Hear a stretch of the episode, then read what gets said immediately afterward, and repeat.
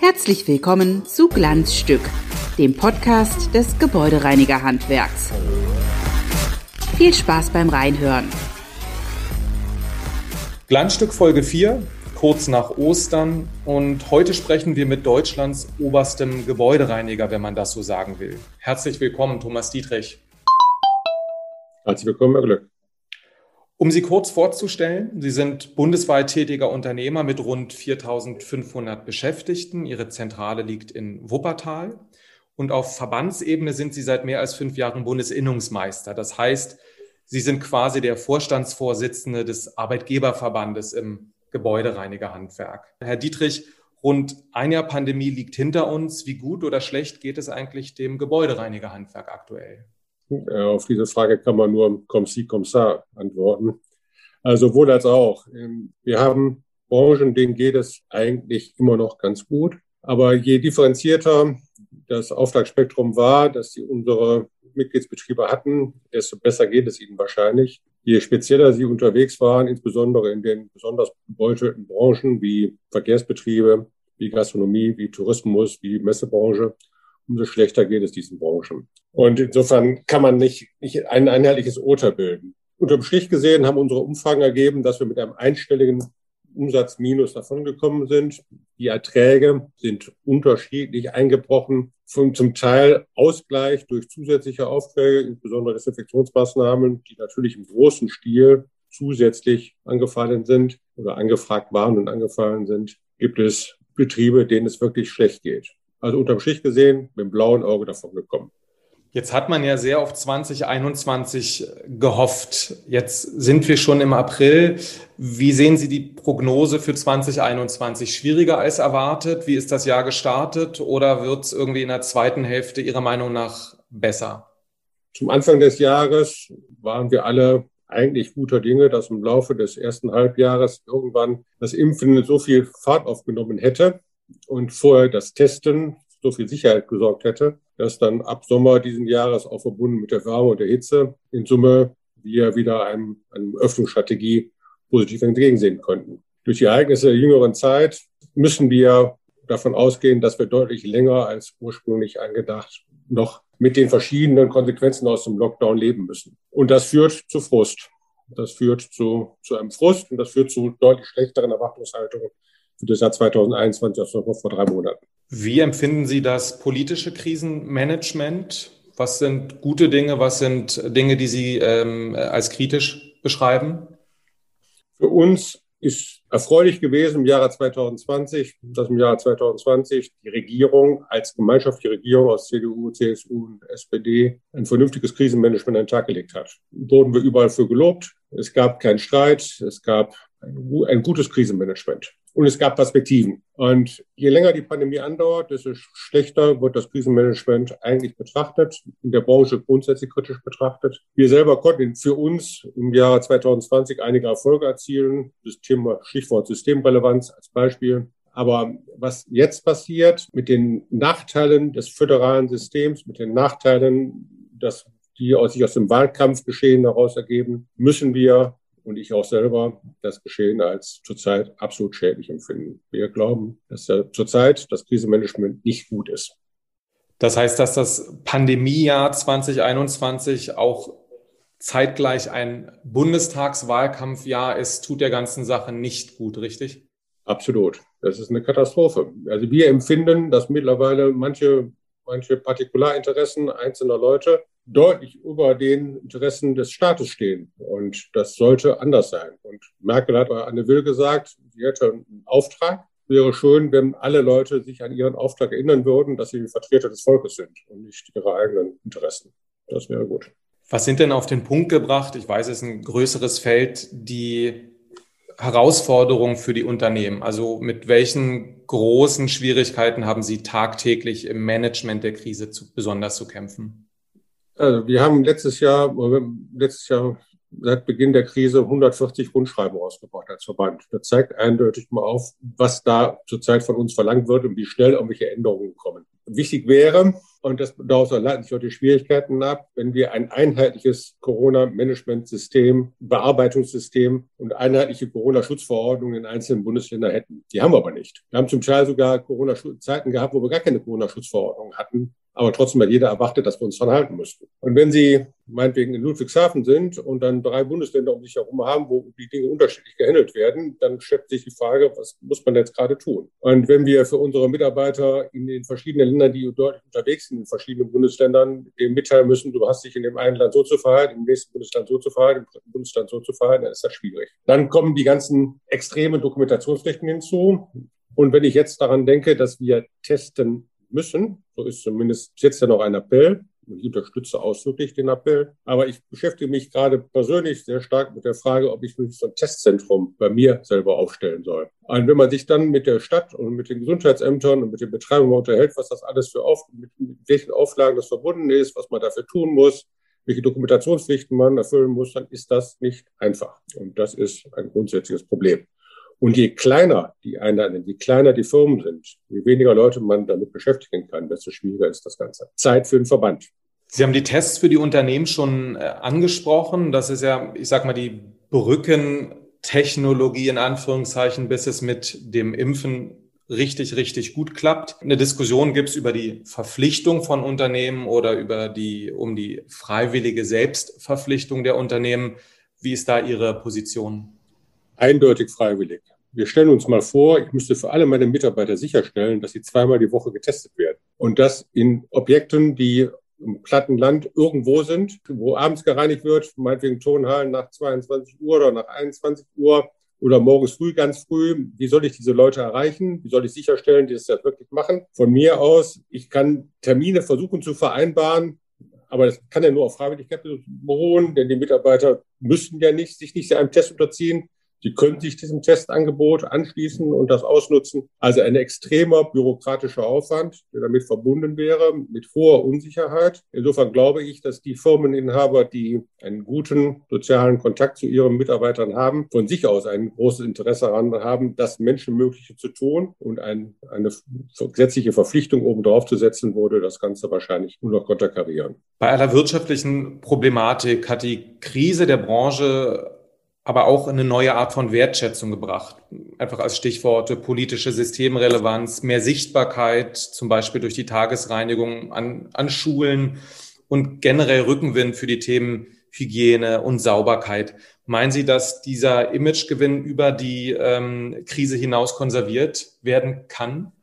Ich hoffe es. Und da leben wir vom Prinzip Hoffnung. Wir hoffen, dass dieser, dieser positive Effekt, wahrscheinlich der einzig positive Effekt neben dem Thema Schnelligkeit, Digitalisierung, den die Corona-Krise mitgebracht hat, nämlich dass wir bewusst, bewusster in dem Lichte der Öffentlichkeit sind, dass dieser positive Trend anhält und dass man hoffentlich auf sich gesehen auch dem Thema Hygiene und Sauberkeit mehr Bedeutung beimisst und auch bereit ist, mehr Geld dafür auszugeben. Denn letztendlich hängt das davon ab, dass unsere Auftraggeber bereit sind, in ihren Budgets für das Thema auszugeben und einzuplanen. Also Systemrelevanz gut.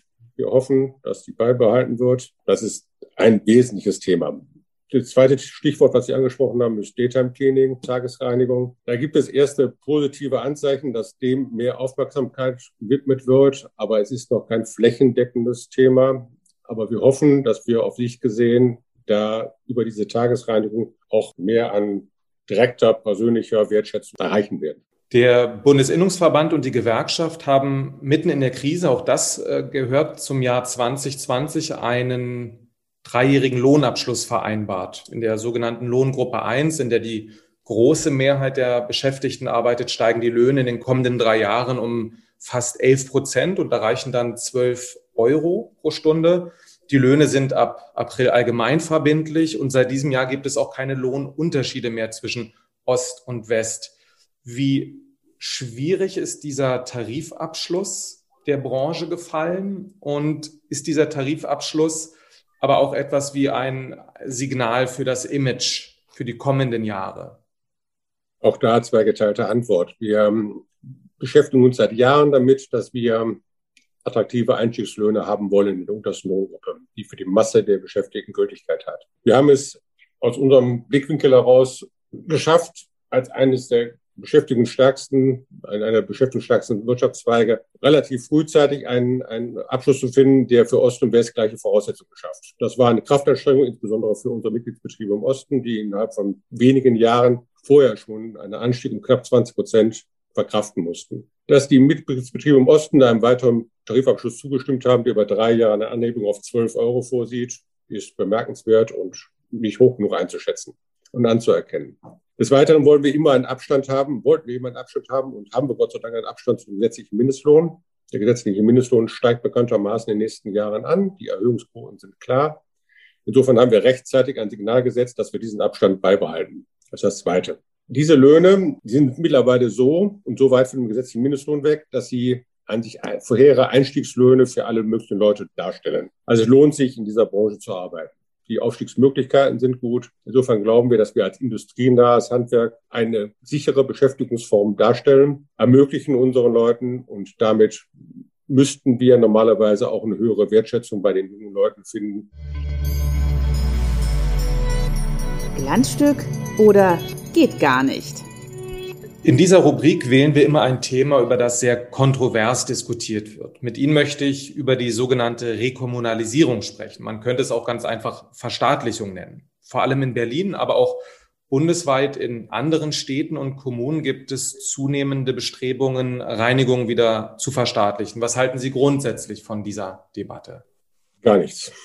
Einfach gar nichts. Wir haben viele Diskussionen geführt haben dazu ein Gutachten vor langer Zeit in Auftrag gegeben, berühmte Rödel-Gutachten, Kiemann-Gutachten vorweg, Rödel-Studie danach und belegt eindeutig, unter allen Gesichtspunkten, es lohnt sich nicht für den Staat, sich mit diesem Segment zu beschäftigen. Völlig klar ist, dass wir in der Regel mit zumindest gleichbleibender, wenn nicht sogar besserer Qualität zu günstigen Konditionen, mit einer höheren Flexibilität für unsere öffentlichen Auftraggeber arbeiten. Und das schon seit langer Zeit. Und ich habe ein grundsätzliches Plädoyer, der Staat sollte sich auf seine hoheitlichen Aufgaben beschränken und nicht in den Markt eingreifen, dort, wo es zwingend notwendig ist. Jetzt ist ja Berlin nicht nur bundesdeutsche Hauptstadt, sondern seit zwei, drei Jahren auch Hauptstadt der Verstaatlichungspläne. Es gibt hier ein breites Bündnis von Eltern, Gewerkschaften, Parteien, die die Reinigung wieder in die öffentliche Hand zurückholen wollen. Die prominenteste Befürworterin ist Franziska Giffey, die Bundesfamilienministerin, die sich als SPD-Landesvorsitzende in diesem Herbst aber auch anschickt, Berliner Bürgermeisterin zu werden. Sie sagt, Zitat, wenn ich mir etwas wünschen darf, dann werde ich mir wünschen, dass jede Schule wieder ihre eigene Reinigungskraft hat. Warum halten Sie diesen Wunsch von Frau Giffey nicht für klug? Ich würde mir auch wünschen, dass jede Schule ihre eigene Reinigungskraft hat, aber ihre eigene Reinigungskraft von einem Dienstleister, nicht von der Stadt Berlin. Nochmals, alle Studien, alle Gutachten belegen, dass nicht die Frage von bei wem man angestellt ist, sondern wie man tagtäglich mit den Leuten umgeht, wie man sie anlernt, wie man sich darum kümmert, wie professionell man das ganze Thema betreibt. Das sind die entscheidenden Parameter, von denen die Güteklasse und die Beschäftigungsdauer und die Beschäftigungskonstanz des Personals abhängt. Und da ist der Staat eindeutig der schlechtere Arbeitgeber als die privaten Dienstleister. Das ist völlig klar. Und dann an diesen klaren Fakten, die über Jahre hinweg gesammelt worden ist, kann man nicht deutschen. Zweites Thema ist, wenn Frau Giffey mal darüber nachdenken würde, das Geld, was sie jetzt offensichtlich da mehr ausgeben möchte, mal zumindest zu einem gewissen Teil, wenn nicht sogar Gänze, uns geben würde, also den betroffenen Dienstleistern, die in Berlin tätig sind, dann würden wir wahrscheinlich auch ganz andere Ergebnisse haben. Und darüber wird leider auch viel zu wenig nachgedacht. Es ist relativ einfach zu sagen, wir machen das mit eigenen Leuten, aber über die Kosten und Kostenvergleiche und redliche Vergleiche wird dabei leider nicht häufig genug gesprochen. Klappt es denn mit eigenen Leuten überhaupt? Also ich lese eigentlich ähm, nur Studien, dass die Eigenreinigung eigentlich immer bedeutet, die Krankheitsquoten steigen und am Ende müssen die Dienstleister auffüllen. Sind das auch Ihre Erfahrungen? Mannigfaltig. Ich komme aus Wuppertal, habe mit, mit dem dortigen Leiter des Gebäudemanagements 20 Jahre lang über dieses Thema diskutiert. Es ist gerade in Ruhestand gegangen und wir haben einfach erschreckende Krankenquoten beim öffentlichen Dienst. Die sind viel, viel höher. Die Städte, die Kommunen schreiben normalerweise immer aus, billig, billig, billig. Das heißt, die haben als, im Normalfall als einziges Vergabekriterium den Preis. Darüber gibt es einen extremen Preisdruck im öffentlichen Wettbewerb. Und solange dieses Vergabeverfahren eigentlich das maßgebliche Verfahren ist, werden wir keine grundsätzlichen Änderungen erzielen. Also der Staat oder andersrum die Kommunalverwaltungen die ausschreibenden Stellen sollten andere, andere Ansprüche an die Vergabe stellen und sollten andere Vergabekriterien mit einführen, um damit ein besseres Reinigungsergebnis auf sich gesehen zu erzielen. Jetzt beschweren sich in Berlin ja auch viele Eltern. Die Elterninitiative in Berlin ist da sehr, sehr stark, sehr, sehr häufig in der Presse. Und diese Kritik kann man ja auch einfach erstmal nicht unbeantwortet lassen. Wenn also Eltern in Berlin sagen, hey, meine Schule ist dreckig, was ist dann Ihre Antwort darauf? Wie wird diese Schule sauberer? Also erstmal muss man sich natürlich direkt anschauen, erfüllt der Dienstleister den Auftrag und den Vertrag. Das ist das Erste. Und natürlich gibt es bei uns auch schwarze Schafe. Also es ist nicht alles, nicht alle Leute machen immer alles richtig. Also den, erstmal den Überprüfung des Werkvertrages. Dann muss man sich anschauen, ist der Werkvertrag, den man ausstaffiert hat, ist er eigentlich genügend oder ist er nicht genügend? Und wenn ich sehe, dass nicht viele Bereiche nicht mehr täglich gereinigt werden, sondern jeden zweiten Tag, jeden dritten Tag oder wann auch immer, dann muss man sich nicht wundern. Das zweite Thema ist, und bin ich ein bisschen älter, und ich, als ich damals in die Schule gegangen bin, dann mussten wir noch unsere Klassenräume reinigen und konnten nicht alles unter uns fallen lassen. Wenn man heutzutage einkommt, ich habe das Vergnügen gehabt, dass über viele Jahre das Johannes-Rau-Gymnasium in Wuppertal habe reinigen dürfen. Und als ich dann mal selber dahin gegangen bin, als es irgendwelche Beschwerden gegeben hat, dann bin ich hinten rübergefallen, als ich gesehen habe, welches, welches Ergebnis da hinterlassen worden ist. Und da darf man nichts sagen, weil das ist ja dann nicht richtig. Also insofern glaube ich, also wir, wir können an die, an das Werteverständnis der Schüler appellieren, dass sie zumindest mal ihren eigenen Dreck wegmachen. Wir können daran appellieren, dass vernünftige Reinigungsrhythmen, eingezogen werden, verbunden mit einem vernünftigen Leistungsverzeichnis, das zumindest sicherstellen sollte, dass wenn die Leute vernünftig reinigen, wir ein gutes Ergebnis haben. Und das sollte geprüft werden. Und der Wettbewerb sorgt ja auch dafür, dass auch der Vorteil der Fremdvergabe gegenüber der Eigenvergabe sollte wieder erwachen, tatsächlich der Dienstleister nicht den Anforderungen genügen, dann kann er ausgetauscht werden. Das lässt der Werkvertrag zu. Bei der Eigenreinigung geht sowas nicht. Und insofern gibt es darüber auch ein ganz deutliches, scharfes Schwert, das auch eigentlich pro Fremdreinigung sprechen sollte. Letzte Frage in diesem Bereich, die das Thema nicht ganz, aber zumindest auch berührt. Denn in Berlin geht es nicht nur um die Verstaatlichung von Reinigungen, sondern in Berlin gibt es auch oder gab es auch den höchsten Vergabemindestlohn mit 12,50 Euro bei öffentlichen Aufträgen, zumindest bis dato. Jetzt zieht ab Mai 2021 Brandenburg nach mit einem Vergabemindestlohn bei öffentlichen Aufträgen von 13 Euro. Was bedeutet das für die Tarifpolitik der Branche und was bedeutet das zum Beispiel auch für ein Unternehmen wie Iris, das ja mit einem Standort auch in Brandenburg reinigt? Da habe ich auch eine ganz klare Meinung zu. Tarifautonomie ist ein hohes Gut und Tarifautonomie brechen durch Vergabemindestlöhne oder konterkarieren durch Vergabemindestlöhne halte ich grundsätzlich für falsch. Erste Aussage. Zweite Aussage, damit werden Bestandsverhältnisse geschützt und Neuvergaben behindert, weil die klammen Kommunen sind in der Regel froh, wenn sie nicht gezwungen werden, einen höheren Lohn zu zahlen. Wenn sie jetzt ausschreiben würden, müssten sie den höheren Lohn zahlen. Die Bestand, für die Bestandsverträge gilt der alte abgeschlossene Lohn als maßgeblicher Lohn und damit nicht der Vergabungslohn. Ich habe von vielen Kommunen, von vielen öffentlichen Auftraggebern in Brandenburg gehört, dass sie nicht ausschreiben, weil sie den Kostenschub nicht vertragen können. Insofern wird dadurch der natürliche Wettbewerb behindert. Das ist eine zweite klare Aussage. Und wenn ich mir vorstelle, dass ich eine Reinigungskraft habe, die ich zurzeit in Berlin einsetze und die hätte noch eine zusätzliche, eine weitere Stelle in Brandenburg und vielleicht würde sie auch noch nach Sachsen-Anhalt rüberfahren, weil sie da auch noch was zu tun hätte. Dann würde sie einmal mit 11,11 Euro arbeiten, dann würde sie einmal für 12,50 Euro arbeiten und einmal zukünftig für 13 Euro arbeiten. Und dann kann ich mir vorstellen, wo die Leute ganz gerne am liebsten hingehen würden, da wo es 13 Euro gibt. Und dann habe ich Schwierigkeiten in dem sogenannten Dreiländereck dann da unten für 11,11 Euro .11 noch Leute zu finden. Also nicht gut, nicht richtig, nicht zielführend, im Beschäftigungsmarkt abträglich. Glanz zum Schluss. In unserer Schlussrunde würde ich Sie um möglichst kurze und spontane Antworten aus dem Bauch heraus bitten. Da kann übrigens auch mal eine Frage drunter sein, die nicht ganz so ernst gemeint ist. Los geht's. Die persönliche Entschuldigung von Bundeskanzlerin Angela Merkel zur Osterruhe war. Im Nachgang eine gute Sache. Wenn die Menschen, was unser Handwerk angeht, von Putzen sprechen, denke ich. Ist nicht gut und trifft den Kern dessen, was wir tun, nicht. Was macht mehr Spaß? Eine Tarifrunde mit der IG Bau oder eine Zahn-OP? Da ich keine Angst vor dem Zahnarzt habe, würde ich fast sagen, der Zahnarzt. Verhandlungen mit der IG BAU sind sehr langwierig. Jetzt kommen hintereinander drei Politik-Schätzungsfragen. Wer macht den Kanzlerkandidaten bei der Union, Söder oder Laschet? Extrem schwierige Frage. Ich hatte lange Zeit Laschet als Favoriten und bin fast der Meinung, dass es besser wäre, wenn Söder das wird. Warten wir mal ab. Bald soll es ja mhm. soweit sein. Wer macht es bei den Grünen? Baerbock oder Habeck? Schwierige Frage. Lange Zeit war, war Habeck der klare Favorit. Frau Baerbock hat in letzter Zeit viel an Position und Reputation gewonnen innerhalb der Grünen. Und äh, bei den Grünen die Frauen stärker in, stärker in den Vordergrund rücken im Normalfall, obwohl es ja auch mit Kanzlerin Merkel ganz andere Personen auf den anderen Parteien gab. Ich schätze mal, Frau Baerbock könnte es werden. Wer kriegt mehr Prozente bei der Bundestagswahl, Union oder Grüne? Union. Wie beurteilen Sie Videokonferenzen? Notwendiges Corona-Übel oder effizient, kostengünstig und durchaus auch gute Alternative für die Zukunft?